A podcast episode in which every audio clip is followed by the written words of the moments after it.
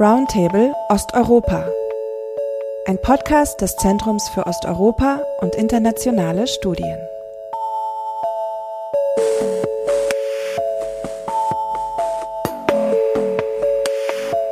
Im Dezember 2021 jährt sich die Auflösung der Sowjetunion zum 30. Mal. Am Zeus nehmen wir dies zum Anlass, im Rahmen eines Themenjahrs 30 Post-Soviet Years in Kooperation mit Memorial und anderen institutionellen Partnern das Ende der Sowjetunion und dessen Auswirkungen auf die ersten 30 Jahre danach in den Blick zu nehmen. Auch der Roundtable Osteuropa wird sich in diesem Jahr mehrmals mit diesem Thema beschäftigen. Im heutigen Podcast geht es um die Erinnerung an die Sowjetunion oder besser um Erinnerungen an die Sowjetunion. Denn es gibt keine eine Erinnerung oder Erinnerungskultur weder im gesamten postsowjetischen Raum noch in den einzelnen Ländern, die 1991 ihre Unabhängigkeit erlangten bzw. wiedererlangten. Mein Name ist Gwendolin Sasse, ich bin die wissenschaftliche Direktorin des Zeus und meine Gäste heute sind Irina Schabakowa und Felix Krawatzek. Irina Scherbakowa gehörte 1987 zu den Mitbegründerinnen von Memorial, der bedeutendsten Menschenrechtsorganisation in Russland. Eines der Hauptthemen von Memorial ist die Auseinandersetzung mit dem Stalinismus und seinen Folgen. Irina Schabakowa ist auch die Koordinatorin des russischen Geschichtswettbewerbs für Jugendliche, der von Memorial seit Ende der 1990er Jahre jährlich ausgerichtet wird. Als promovierte Germanistin spricht sie auch hervorragendes Deutsch. In ihren diversen Projekten nutzt sie unter anderem Methoden der Oral History und visuelle Methoden. Mein zweiter Gast ist Felix Krawatzek. Er ist Senior Researcher am Zeus, wo er den Forschungsschwerpunkt Jugend in Osteuropa leitet. In einer Reihe von großen Befragungen und Fokusgruppen unter jungen Menschen, unter anderem in Russland und Polen, beschäftigt er sich mit der Frage der historischen Erinnerung. Darüber hinaus arbeitet er an einem Projekt, das sich mit der Erinnerungsgesetzgebung in mehreren ost- und westeuropäischen Ländern auseinandersetzt. Wir sind also gut aufgestellt für die Diskussion unseres breiten Themas. Frau Schabakowa, ich möchte einleitend eine Frage an Sie richten. Und zwar geht es um den Begriff des Homo Sovieticus. Es ist ja ein Begriff, der in der Sowjetzeit sehr präsent war und er prägt immer noch unsere Diskussionen über Hinterlassenschaften, mentale Hinterlassenschaften im postsowjetischen Raum. Wer ist dieser Homo Sovieticus und was hat diesen Begriff geprägt? Ja, dieser Begriff entstand eigentlich seit Mitte 80er Jahre mehr oder weniger. Und ich glaube, das ist der Begriff eher der Perestroika-Zeit, weil da war es wichtig, sich erst auseinanderzusetzen mit dem, was eigentlich diese sowjetische ist, was macht, gibt es so diesen sowjetischen Menschen oder gibt es ihn nicht. Die um, unabhängige Soziologin damals, der dann zur wirklich also Begründer unserer neuen äh, Richtung in der Soziologie Technologie wurde, äh, Levada, der hat dann eine Ende 80er Jahren sogar so ein Forschungsprojekt auf die Beine gestellt. Und als Ergebnis kam ein großes Buch heraus, das hieß Der sowjetische Mensch. Eigentlich bin ich eher skeptisch, zu die, was dieser Begriff dann betrifft. Das ist ein, würde ich sagen, ein mythologischer und ein imaginärer Begriff natürlich. Obwohl man kann es nicht bestreiten, dass bestimmte Züge, bestimmte Benehmensweisen, bestimmte Reaktionen natürlich die Folge von diesen Jahrzehnten der sowjetischen Zeit bestimmt waren. Und bis heute sind sie wirksam. Aber sozusagen dieser Homo Sovieticus an sich ist eine Konstruktion, eine Art von Frankenstein. Können Sie das noch etwas ausführen? Welche Ausprägungen des Homo Sovieticus wirken in der postsowjetischen Zeit nach, obwohl Sie gerade ja auch schon berechtigterweise etwas Kritik an dem Begriff angemerkt haben? In meinen Augen ist das eigentlich fast eine absurde Zusammenstellung zwischen dem, dass man eigentlich alles Mögliche an den Staat delegiert der Staat soll alles verwalten eigentlich. Und der Mensch kann eigentlich gar nicht. Der kann sich nur von diesem Staat verstecken. Der kann sozusagen mit allen möglichen Mitteln ihn umgehen. Aber es wird trotzdem alles an den Staat delegiert. Und äh, der beste Beispiel ist heute die Geschichte mit der Impfung. Weil einerseits, also ist das wirklich so, dass die Mehrzahl nach wie vor das einheitliche Russland oder Putin wählt, also bei den Wahlen, also vor allem dieses sozusagen, dass dieses, wie man so sagt, dieses kleine Russland, ja, Russland der entlegenen Orte, kleinen Städte und so. Aber die Menschen weigern sich zu impfen, obwohl es in Russland viel, viel leichter ist. Aber es wird so vom Staat für diese Impfung geworben, dass die Menschen eigentlich überhaupt nicht bereit sind, diesem Staat zu glauben, dass darunter etwas Gutes für sie sein könnte. Das ist sehr markant, dass man in dieser ständigen Diskrepanz zu diesem Staat steht einerseits eine Abhängigkeit und andererseits ein ständiger Misstrauen und sogar Betrug, wenn es nur möglich ist. Und ich glaube, das macht vielleicht das aus. Und es verändert sich auch in dieser Richtung, Gott sei Dank. Aber das ist sozusagen so eine Spaltung, äh, nicht nur Spaltung in der Gesellschaft, sondern eine lange Geschichte der Nicht-Solidarität. Oder die Solidarität besteht nur in dem engsten Familienkreis vielleicht. Zu dem hat man noch Vertrauen. Und man hat das sozusagen diese Atomisierung in der Gesellschaft bis auf sehr kleine Zellen. Das ist, glaube ich, eine der wichtigsten Erbschaften. Und vielleicht die dritte Sache ist noch, dass man ein tiefes Misstrauen zu allem, was fremd erscheint und im Sinn, in diesem Sinne auch der Westen. Irgendwelche Verschwörungen, denen kann man ja nicht trauen. Also sozusagen nicht nur die Außengrenzen, aber auch diese innerlichen Grenzen. Wenn man etwas nicht versteht, steht oder wenn äh, man diesen Werten nicht glaubt, dann hat man Angst davor. Deshalb im nach wie vor Verschwörungen, Spionomanie, ausländische Agenten und so weiter und so fort einige der Aspekte, die Sie angesprochen haben, vielleicht auch die Atomisierung ähm, und fehlendes Vertrauen ähm, in Institutionen. Inwieweit ist das aber wirklich ein postsowjetisches Phänomen Ihrer Meinung nach oder reden wir da über allgemeine postsozialistische oder auch postautoritäre Phänomene?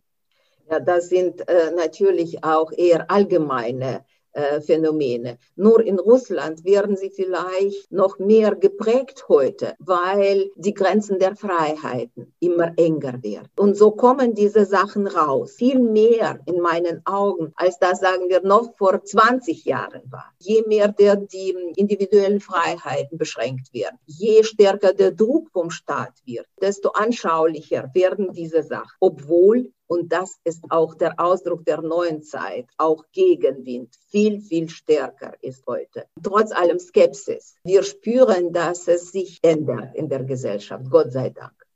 Nun sind Hinterlassenschaften, insbesondere mentale Hinterlassenschaften, immer sehr schwierig empirisch zu fassen, wie Sie auch gerade am Beispiel von Livada ausgeführt haben. Den Homo sovieticus empirisch zu unterfüttern war und ist schwierig und auch umstritten. Felix, aus deiner Sicht, wie verbindet sich die Erforschung von Hinterlassenschaften mit der Erforschung von Erinnerungskulturen oder Erinnerungspraktiken?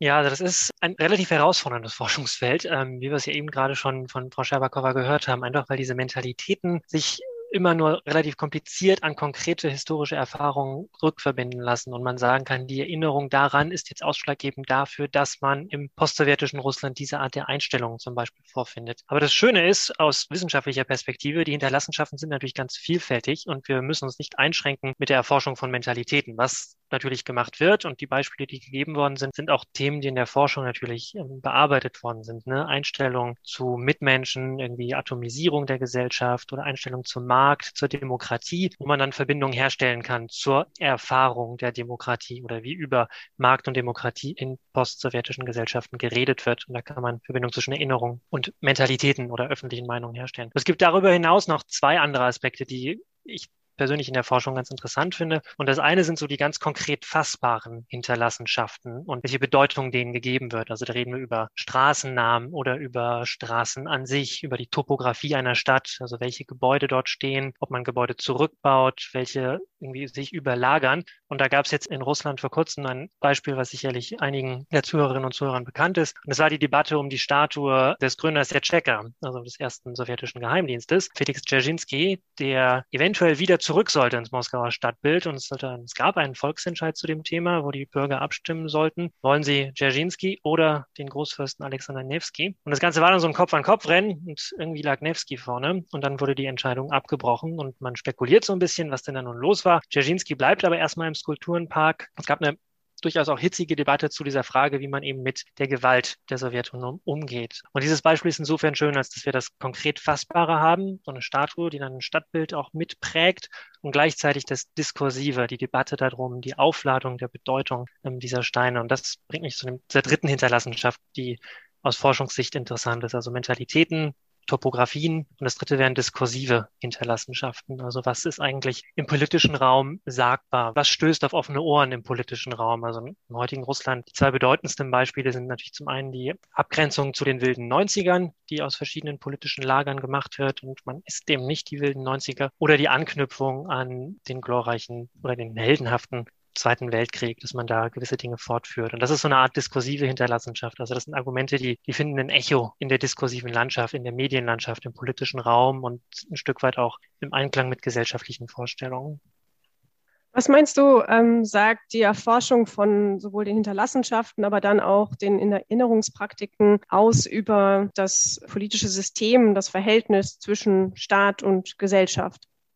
Was man da, glaube ich, sehen kann, ist, wie was Frau Scherbakow auch eingangs gesagt hat, also die, die Erinnerung an die Sowjetunion wird zumindestens jetzt seit, sagen wir mal, 2012 genutzt, um ein ganz bestimmtes Verhältnis zwischen Staat und Gesellschaft zu legitimieren, nämlich eins, wo der Staat eine ganz große Verantwortung für die Bürger übernimmt, sich in eine sehr zentrale Rolle setzt und gleichzeitig die Bürger eben ruhig sind und gefolgsam sind und dem Staat zustimmen und nicht in die Quere kommen. Das ist so die Erinnerungsgrundlage der heutigen Beziehung zwischen oben und unten, zwischen Staat und Gesellschaft. Gleichzeitig aber das Wichtige im postsowjetischen Kontext, dass das unglaublich explosiv ist, weil eben die Einschnitte der Geschichte so, so viel näher zurückliegen, als es dann doch in den meisten westeuropäischen Gesellschaften der Fall ist. Und, und durch diese Nähe zu den Umbrüchen und den konkurrierenden Erinnerungen zwischen dem offiziellen Narrativ und dem, was vielleicht Familien erinnern, ist diese Beziehung, wird sie auch vielleicht anders in Frage gestellt und ähm, und ist insofern ja sagen, exklusiver, als was wir in westlichen Gesellschaften sehen können. Frau Schabakowa, wir kommen einmal noch auf einen historischeren Aspekt zu sprechen. Und zwar würde mich Ihre Sicht darauf interessieren, welche Rolle die Erinnerung an die sowjetische Geschichte im Kontext des Zusammenbruchs der Sowjetunion spielte. Und Aspekte wie Glasnost und auch die Rolle von Memorial äh, spielen da eine wichtige Rolle. Ich wollte nur jetzt ein bisschen darauf reagieren, was Felix gesagt hat. So einfach ist es nicht mit der Familienerinnerung. Wir haben eigentlich, da komme ich auch auf Ihre Frage zurück, als Perestroika ausgebrochen war, da war diese Zäsur vielleicht am deutlichsten zu sehen oder es schien uns so. Also zwischen wirklich dieser familiären Erinnerung oder privaten Erinnerung, die für Jahrzehnte lang völlig geheim, versteckt blieb, stumm, sich eigentlich kaum offenbarte, nur in den ganz geheimen oder ganz engen Kreisen, die natürlich, das war die Erinnerung an Unrecht und an Verfolgungen, an alles Mögliche, tragisch in der sowjetischen Geschichte, woran verboten war, sich öffentlich zu erinnern. Und das war zum Teil ein idealistisches Bild. Also die Parole war, wir müssen alles öffnen, wir öffnen jetzt Archive, wir äh, veröffentlichen alles, was verboten war. Die Initiative dann Memorial ist damit angefangen. Aus einer kleinen Gruppe wuchs eine große Bewegung. Also eigentlich muss wenigstens ein Denkmal rein, weil es gab ja nichts, keine einzige Tafel, kein einziges Denkmal in der ganzen Sowjetunion bei Millionen von Verfolgten, die an diese Verfolgten überhaupt erinnern. Und diese Bewegung steigerte sich und man war eigentlich sehr stark in dieser sehr schönen Illusion. Und das ist eigentlich unsere Aufgabe bis hier, dafür zu kämpfen, dass wenn man alles öffnet, wenn man endlich die Wahrheit sagt, kann es doch nicht so sein, dass die Menschen wieder anders denken oder das verdrängen, was sie erlebt haben, wenn sie die Möglichkeit haben, darüber zu reden. Und wenn sie erfahren, was war, weil man wusste ja gar nicht, also man wusste nicht um die Zahlen, man wusste sehr wenig über Mechanismen. Man lebte praktisch bis dann Perestroika-Zeit oder sogar bis 88 oder 89, dass man gar nicht wusste, was die Archive, Geheimarchive beinhalten. Warum sind sie nicht vernichtet worden? Das konnte doch auf der Hand liegen, warum man diese Spuren überhaupt aufbewahrt. Ich hatte so ein schönes Erlebnis, äh, meine erste öffentliche Vorlesung. Ich habe ein Gefühl gehabt, ich träume an, an Moskauer Hochschule damals für Geschichte und Archivwesen über die Erinnerung an den Terror. Und da hob ein junger Student die Hand und hat mich gefragt, ob ich jemals in meinem Leben einen lebendigen Stalinisten gesehen habe. Und ich habe dann irgendwie gedacht, mein Gott, also wo bin ich denn? Für sie sind ja schon diese Stalinisten solche Fossile. Es kann sich nicht wiederholen, stellte aber heraus. Ah, und sehr bald, eigentlich schon 93, nachdem die Marktwirtschaft gesellschaftlichen Reformen in die Kraft eingetreten sind, dass auch die familiäre Erinnerung gar nicht mitspielt, sondern zum Teil war es sogar diese familiäre Erinnerung, die starke Nostalgie produziert, ab Mitte 90er, ab Mitte 90er Jahren. Und dagegen war es sehr schwer zu kämpfen. Es ist nicht so, dass diese Erinnerung, diese private Erinnerung an das Erlebte und so nicht die Quelle bleibt, also sozusagen für diese Auseinandersetzung mit dem Staat. Wir waren nicht darauf gefasst,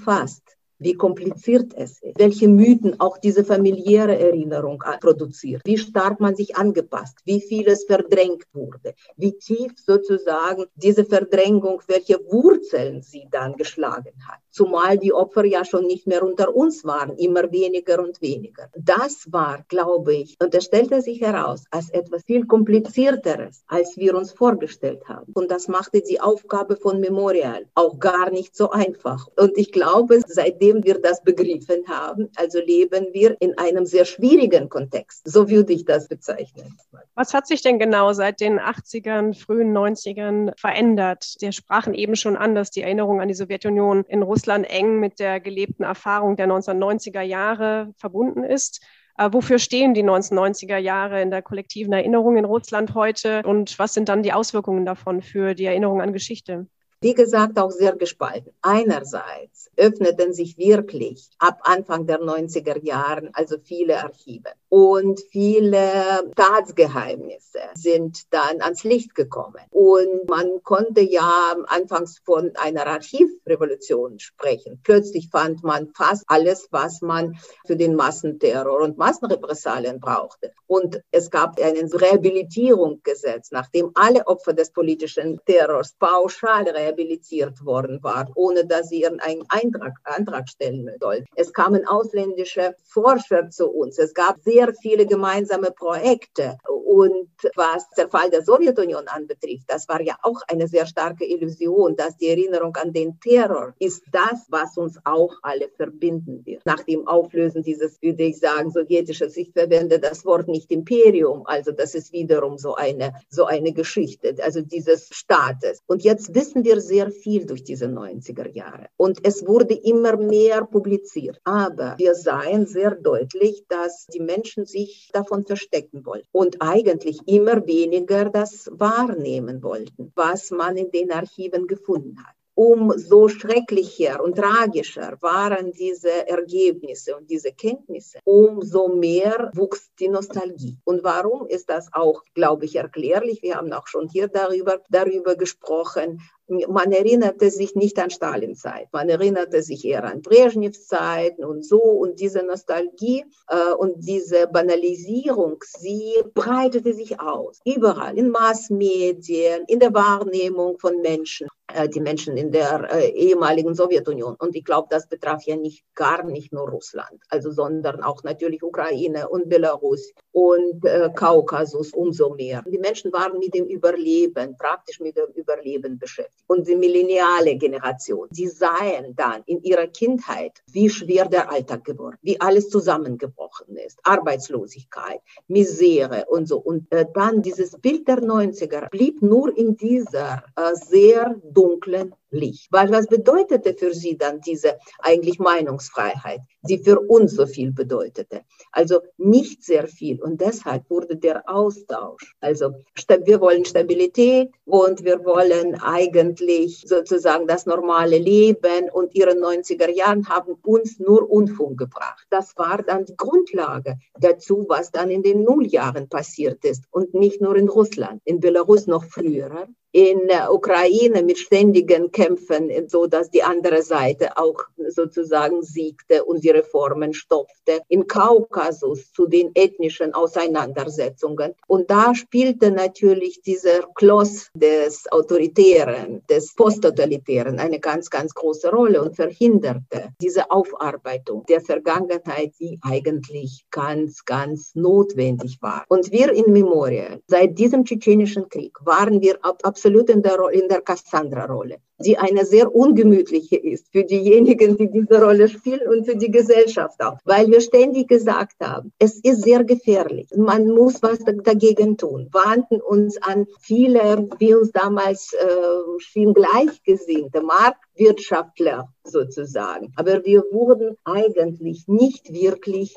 wahrgenommen, bis dann in den Nulljahren oder etwas später es sich zeigte, dass wir leider recht hatten.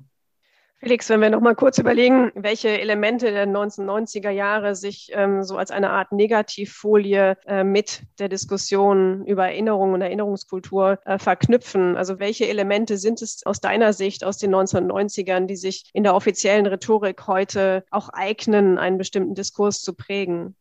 Ja, das sind ziemlich viele. Frau Scherbakowa hat schon einige davon jetzt angesprochen. Also das ist die, das ist die Wirtschaft, das ist die Innenpolitik, die Außenpolitik und der soziale Zusammenhalt. Ich glaube, das sind die vier, vier Elemente, die man da identifizieren kann. Also die Wirtschaft ist nicht das, was das den meisten vor Augen ist. Also das sind die, das ist die hohe Korruption, das ist die Armut, das ist die Massenarbeitslosigkeit, die mit den 90er Jahren verbunden wird und vor der gewarnt wird, dass jetzt Marktreformen eben wieder eine Rückkehr zum Beispiel in die 90er Jahre bedeuten können und in das Chaos. Innenpolitisch der Schwerpunkt, den man da feststellt, feststellen kann, ist, dass argumentiert wird, die Freiheit und Demokratie, die wir in den 90er Jahren hatten, das war gar keine richtige Freiheit, denn das war eine Freiheit von Moral und das war eine Freiheit von Recht. Es fehlten eben in dieser Freiheit die Grundpfeiler von Moral und Recht, die man dann im heutigen politischen Diskurs anmahnt, dass man die aufrechterhalten muss, um eben nicht in diese sozusagen völlig entgrenzte Freiheit der 90er Jahre zurückzufallen die außenpolitische Komponente, und das, das deckt sich auch ein Stückchen mit der, mit der öffentlichen Wahrnehmung, die immer wieder unterstrichen wird, ist, dass Russland an, einfach total bedeutungslos war in den 90er Jahren. Kein internationaler Akteur, auf den man gehört hat. Man wurde übergangen und wurde im öffentlichen System im Prinzip so ein bisschen marginalisiert. Und das ist etwas, was auch als Negativfolie dient und was es gilt, in Zukunft zu vermeiden und weswegen auch eine gewisse Unterstützung immer noch festzustellen ist für eine, für eine offensive Außenpolitik. Und der letzte Punkt ist dann sicherlich das Soziale, das einem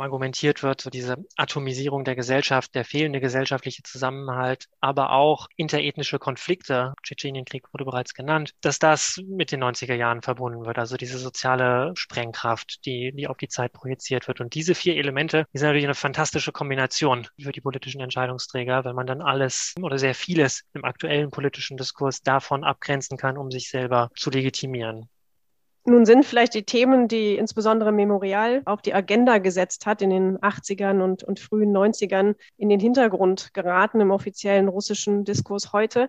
Aber die Sowjetunion spielt natürlich weiterhin eine große Rolle in der Erinnerung und auch im staatlichen Diskurs und in der Öffentlichkeit. Frau Scherbakowa, welche Aspekte der Geschichte eignen sich denn besonders für das heutige Russland und für das heutige politische System?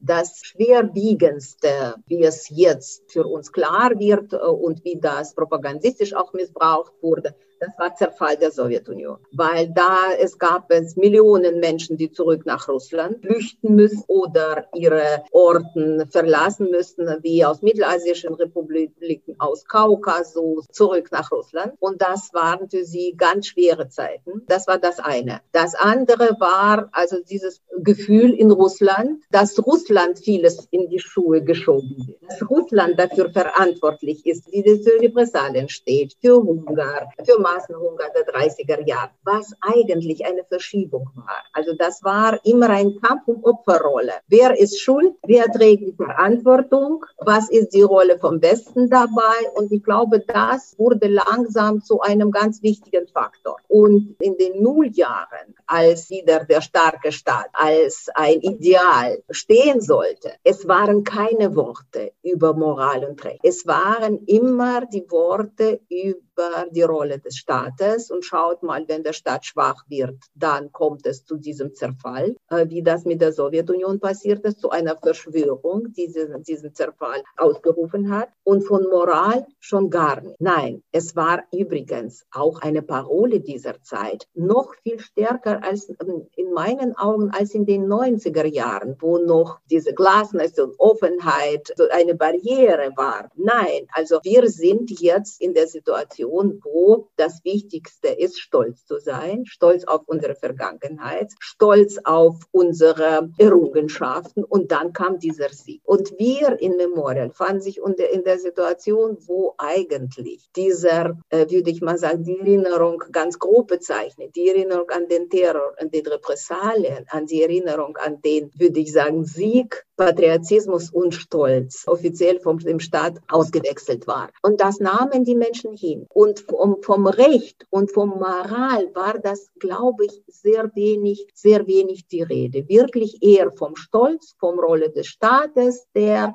den kleinen Mann schützt. Und das entwickelte sich und steigerte sich. Und automatisch wurde dann Stalin zum Symbol dieses Staates. Und das war natürlich für Memorial absolut unannehmbar. Und das führte letztendlich zu einer Zäsur zwischen den Menschen, für die Stalin auf gar keine Weise ein Symbol für irgend so ein Recht sein sollte oder als Symbol für Unrecht, Diktatur und Millionen von Opfern. Und für diejenigen, die eigentlich meinten, der sozusagen, der war der effektive Manager, der den Krieg gewonnen hat äh, und dass der Westen endlich Angst von uns hatte und alles, was man symbolisch in diese Figur einprägt. Das führte zu diesem Rissen in der Gesellschaft zwischen dem moderneren Teil und äh, demokratischen, wurde immer größer und größer und größer. Und wenn man über Identitätsgeschichte spricht, wirklich wirklich dann über Moral und so über Werte, dann verläuft äh, für viele, würde ich sagen, da die Grenze. Und für Memorial war das natürlich alles unannehmbar, was,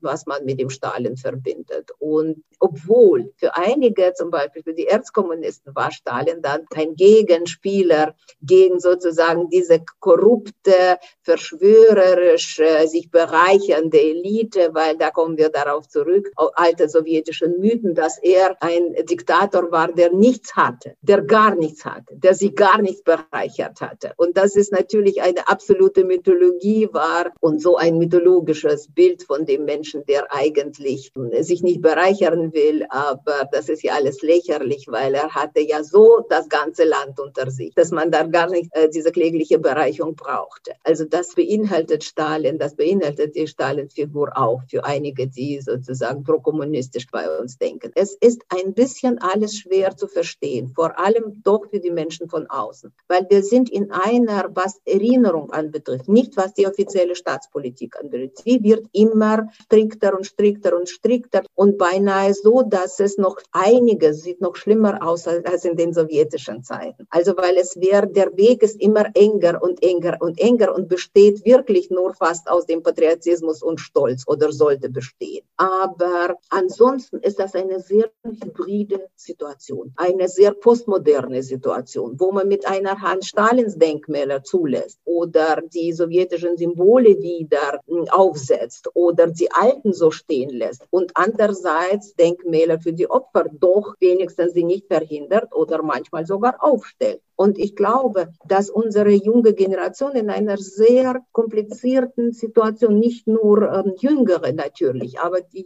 die Jungen schon, äh, was diese Vergangenheit anbetrifft, wenn das sie überhaupt noch bewegt, was ich manchmal bezweifle, dass ähm, die Gesellschaft ihnen nicht mal ein, geschweige schon ein, ein Konsens, ein irgendein annehmbar Narrativ der eigenen Geschichte anbietet. Weil in diesem Narrativ ist wie, wie eine, nicht mal eine Mosaik, die zerfällt ja die ganze Zeit in einzelne Steine, die man schwer zusammenfügen kann. Und ich glaube, das ist auch moralisch, da kommen wir darauf zurück, was Felix gesagt hat, um Moral und Werte und Recht. Sie werden dann nicht sozusagen untermauert aus diesem Bild der Geschichte.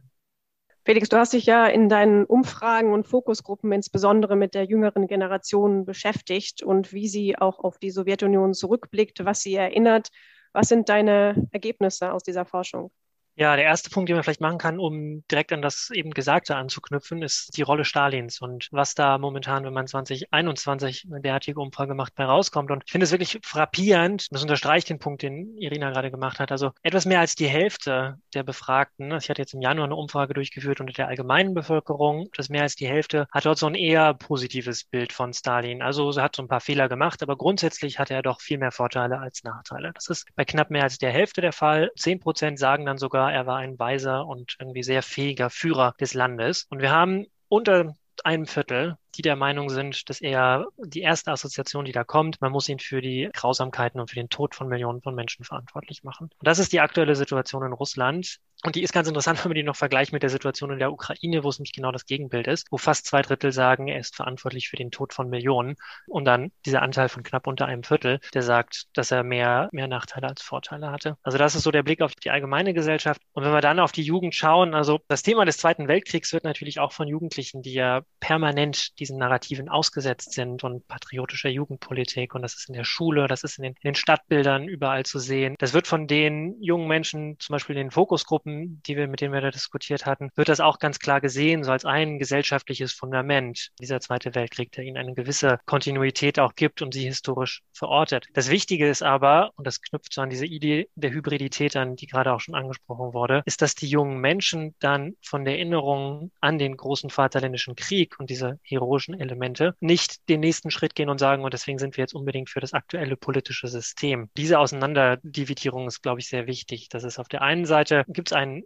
auch die junge Generation einschließenden Grundkonsens, insbesondere wie man auf den Zweiten Weltkrieg zu blicken hat. Aber das ist nicht gleichzusetzen mit der politischen Unterstützung für das aktuelle Regime. Und dieser Grundkonsens, der, da finden sich diese Elemente des Heroischen drinne, die auch offiziell betont werden. Aber was mich zum Beispiel in den Fokusgruppen markiert hat, ist, wie wichtig doch dann auch die Opfer sind. Also die kommen ziemlich schnell zum Sprechen. Und dann kommt diese Rolle der Familie in Erinnerung. Ein Stück weit idealisiert, sicherlich, kommt dann, wird dann ziemlich schnell zur Sprache gebracht, dass doch auch man Verwandte hatte, die eben Opfer waren in dem Gewaltsystem und wie schwer insbesondere eben die Zeit des Stalinismus war. Und diese Opferaspekte sind ja im offiziellen Staatsnarrativ weitaus weniger prominent. Also es gibt mittlerweile auch Raum dafür und der Staat weiß auch, dass er diese Nachfrage nach Opfererinnerungsnarrativen bedienen muss. Aber natürlich liegt der Schwerpunkt auf dem heroisch-militärischen. Das Wichtige ist aber noch zu unterstreichen, glaube ich, für die heutige jüngere Generation, dass es kaum Akteure gibt, die die offizielle Geschichtsschreibung in Frage stellen. Einfach weil sie damit sehr wenig politisch gewinnen können. Und das Gleiche, das kann man für den Zweiten Weltkrieg feststellen, wo es sehr wenig sozusagen selbstkritische Gegenstimmen gibt. Und teilweise ist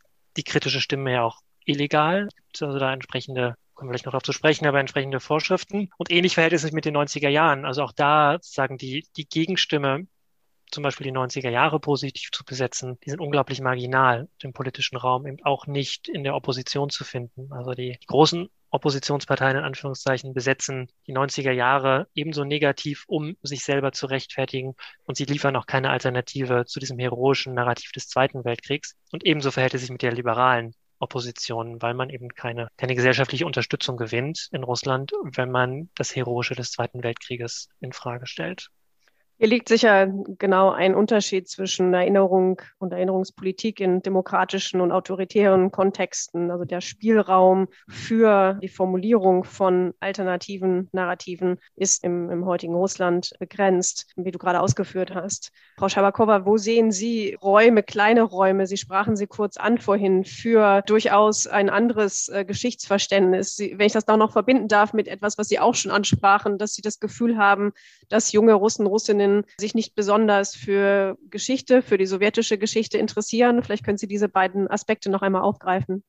Erstens glaube ich, das wird aus der Geschichte, also ganz grob gesagt, wird heute aus irgendeinem bestimmten, das ist ja nicht die Geschichte, das ist, würde ich sagen, ja, ein suggeriertes Bild und zum Teil ein, ein suggeriertes Bild vom Sieg in dem großen Vaterländischen Krieg. Das ist ja manchmal sogar entsetzend, wie wenig diese Ideol Kreml-Ideologen Möglichkeiten sehen in der russischen Geschichte, die wirklich positiv ist. Und das sieht ja jeder Historiker. Bewegungen, Kämpfe, auch die Reformen. Auch man spricht ja nicht mal vom Alexander der, der dem Zweiten, der eigentlich Gott sei Dank Leibeigenschaft abgeschafft hat. Oder vieles, vieles mehr oder von dem, was man sogar in den sowjetischen Zeiten zum Diskurs machte. Also das war die Formel nach dem 20. Äh, Parteitag. Äh, nicht der Stalin hat den Krieg gewonnen, das Volk und seine Opfer und der Preis des Sieges, dass man sogar darauf sich nicht bezieht.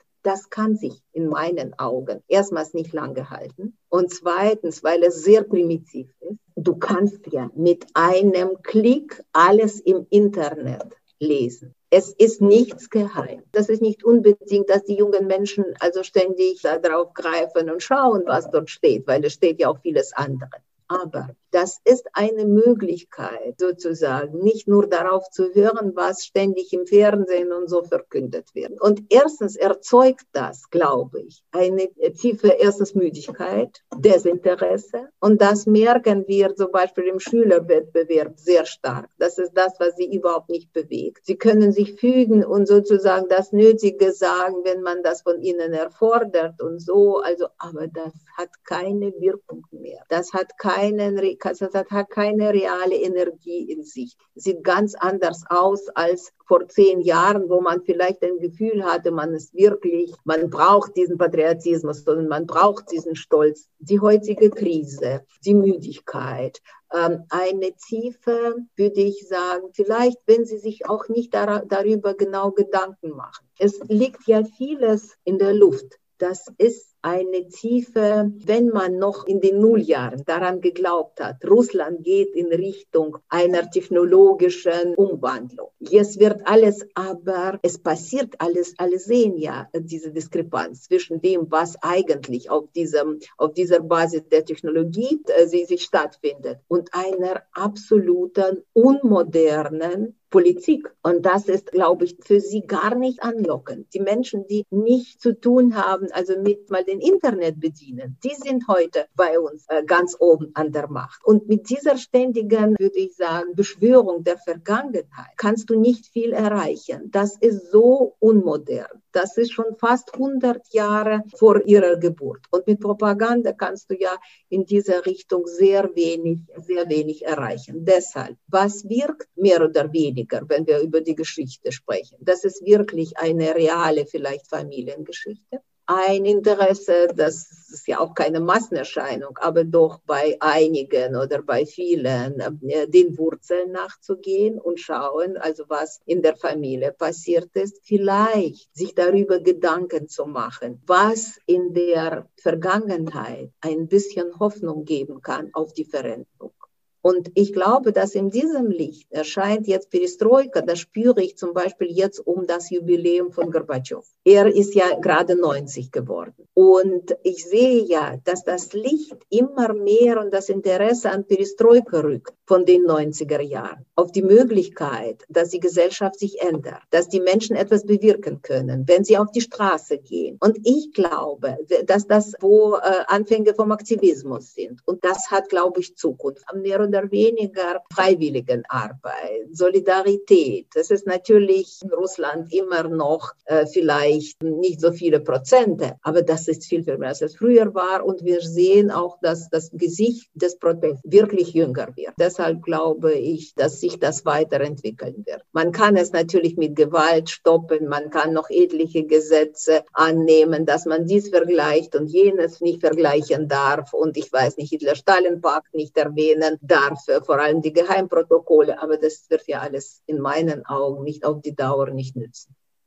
Felix, du hast in deiner Forschung dich mit der Erinnerungsgesetzgebung in Russland, aber auch in anderen osteuropäischen Ländern und westeuropäischen Ländern beschäftigt. Lassen sich da einige Trends verorten? Was wird aus der Zeit der Sowjetunion, aus der Zeit des sozialistischen Systems erinnert per Gesetz?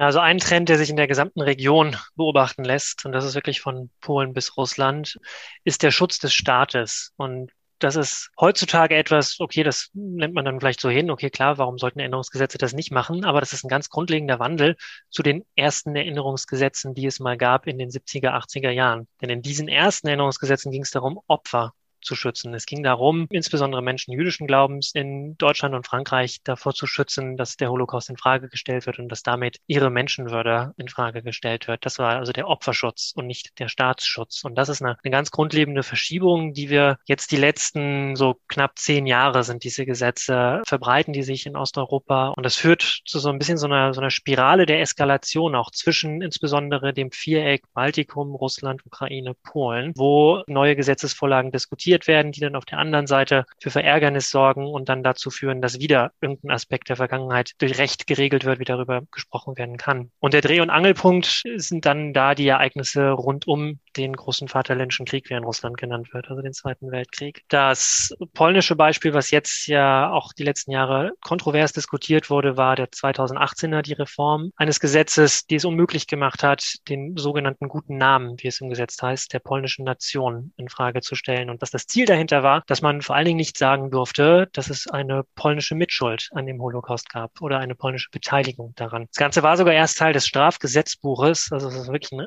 relativ drastischer Schritt, muss man sagen, wurde dann aber aufgrund auch von internationalem Druck, insbesondere von Israel, Teil des zivilen, des Zivilgesetzes. Also es gab so eine gewisse Abmilderung. Und das haben wir also in Polen und um nur ein anderes Beispiel zu nehmen, also in Russland gibt es ja das, was wahrscheinlich viele mitbekommen haben, also bei der Verfassungsänderung 2020 wurde festgeschrieben, dass also es eine gewisse historische Verantwortung gibt, wurde damals so ein bisschen diskutiert, aber das hat gar keinen grundlegenden Effekt mehr in Russland, denn dort gibt es seit 2014 eine Änderung im Strafgesetzbuch, die im Prinzip schon alles regelt. Also mit dieser 2014er Änderung ist es verboten, grob zusammengefasst, falsche Informationen über die Aktivitäten der Sowjetunion im Zweiten Weltkrieg zu verbreiten. Und damit gemeint ist vor allen Dingen den heroischen Beitrag der Roten Armee zur Befreiung Europas vom Faschismus in Frage zu stellen. Und das sind in beiden Fällen sind das Gesetze, die weitreichend sind. Also das ist verbunden mit Freiheitsstrafe, mit hohen Geldstrafen. Und das wird auch genutzt. Das wird teilweise willkürlich verwendet, vor allen Dingen in Russland, dann damit auch möglich ist, vielleicht Oppositionelle zu kontrollieren oder aus dem Kontext gerissene Statements dann zu bestrafen. Also das ist ein, in meinen Augen ist das tatsächlich ein relativ beunruhigender Trend, den wir da feststellen müssen.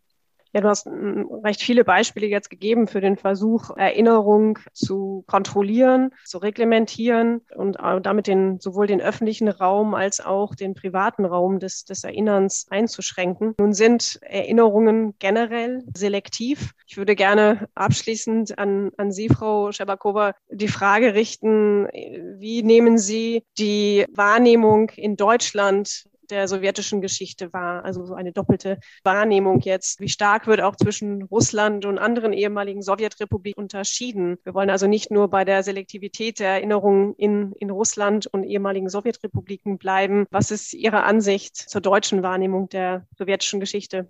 Ja, darüber wird natürlich auch viel gesprochen und so. Und ich glaube, erstens gibt es doch nach wie vor in meinen Augen Unterschiede, vor allem bei der älteren Generation zwischen der ehemaligen DDR und Westdeutschland. Also im Allgemeinen kann man ja sagen, dass Deutschland war immer aus allen äh, westlichen, würde ich sagen, Ländern am nahesten an Russland. Aus mehreren Gründen, aus historischen Gründen. Deutschland waren immer drin. Äh, man hat äh, französische Kultur, man hat, äh, es wurde im 19. Jahrhundert eine Anglomanie modern und so. Aber die Deutschen waren immer drin. Und das waren nicht nur Millionen von Russlanddeutschen. Das waren auch die Deutschen, die sozusagen auf eine andere Weise, das waren die baltischen Deutschen. Also das, ist eine, das sind ja ganz andere historische Verbindungen, würde ich ja sagen, die quer über Familiengeschichten auch nach wie vor wird. Das deutsche und russische Adel, das miteinander absolut verwachsen war, also äh, angefangen von Zarenfamilie. Das ist nicht auszuzielgen, glaube ich, aus unseren allgemeinen Geschichten. Die russische Wissenschaft, die von den Deutschen äh, wirklich, also von den deutschen Wissenschaftlern aufgebaut worden war seit dem 18. Jahrhundert, das ist alles nicht wegzudenken denken. Aber es gibt ja natürlich auch daraus folgende Geschichten. Also das ist ein gewisser sentimentaler Blick, eine Idealisierung Russland einerseits, also diese russische ewige Seele, von denen man äh, oft nicht mehr hören kann. Oder, und dann gemischt natürlich mit großer Angst, weil dieser Krieg hat auch eine große Angst produziert. Und auch der Kalte Krieg danach, weil Deutschland war, wurde absolut zur Bühne dieses Kalten Krieges. Ja, wie Berlin, also das stärkste Symbol des Kalten Krieges, diese geteilte Stadt und die Mauer. Und ich glaube, das ist die Angst, dass man Russland besser, irgendwie besser soll dort ruhig und stabil sein, eine äh, Epismenpolitik, Ostannäherung und alle diese Sachen, die sehr, sehr wirksam sind. Oft sehen wir das in der Politik von verschiedenen Parteien. Und das ist zum Teil sogar verständlich. Also wenn ich sozusagen von der deutschen Seite reden sollte. Dadurch wird oft vieles relativiert. Die Frage der Werte, der Menschenrechte Und weil ich glaube, momentan sieht es so aus, dass das äh, von der russischen offiziellen Seite das nur als Gerede gesehen wird und eigentlich nicht wirklich wahrgenommen wird. Westliche Werte oder europäische Werte oder äh, Menschenrechtsproblematik und so weiter und so fort. Ja, und es gibt ja noch etwas. Es sind ja NATO-Geschichten. Es ist eine äh, bei der deutschen Linke und so, dass man diese NATO-Geschichte immer als Beweis dafür stellt, dass man sozusagen, also Russland ja bedroht hat und das sollte man ja nicht machen oder Dialog abgebrochen hat und so weiter und so fort. Aber ich glaube, dass es wichtig ist, dieses Verstehen, weil äh, da muss man ja eigentlich unterscheiden. Es gibt ja diesen Begriff, der schon auch so abgenutzt ist, über Russland verstehe. Das ist ein bisschen auch wie Homo Sovieticus, wo man alles hineinschiebt, was eigentlich, was an Klischees oder Bejahung von äh, heutigen russischen offiziellen Politik und so. Aber ich glaube, das muss man ja auch ein bisschen unterscheiden oder stark unterscheiden, dass es heißt nicht Staat verstehen oder Putin verstehen. Also es heißt Russland. Und Russland ist sogar schwer zu verstehen für unser Reis die in Russland leben heute. Ich meine jetzt die Wege, die aus dieser historischen Situation führen. Also da gibt es große, würde ich mal sagen, Fragezeichen in der russischen Gesellschaft selbst. Aber ich glaube, also das Wichtigste, was man in Deutschland machen könnte, von der Seite von Medien und vielen Institutionen, die auch das, glaube ich, machen und viel mehr als in jedem anderen, in meinen Augen, europäischen Land. Das ist immer wieder ein Versuch, wie schwer es auch ist, äh, wirklich Russland zu verstehen. Und noch etwas, was sich offenbart hat in der jetzt belarussischen Geschichte und in der ukrainischen Geschichte, obwohl ich muss ja sagen, also man hat am Beispiel äh, Ukraine vieles dann neu überdenkt, dass Ukraine und Belarus zwar natürlich jahrhundertelang eigentlich ein Teil von großen Russland waren, und dann der Sowjetunion, aber jetzt die unabhängigen Staaten sind. Und man muss sie und ihre Geschichte auch so betrachten. Das, glaube ich, war mit Ukraine sehr deutlich, indem man weggeschaut hat, dass Ukraine jetzt unabhängiges Land ist mit einer auch eigenen Geschichte und das Zweite Weltkrieg auch vielleicht ein anderes Bild dort hat, als man jetzt im offiziellen Russland propagiert.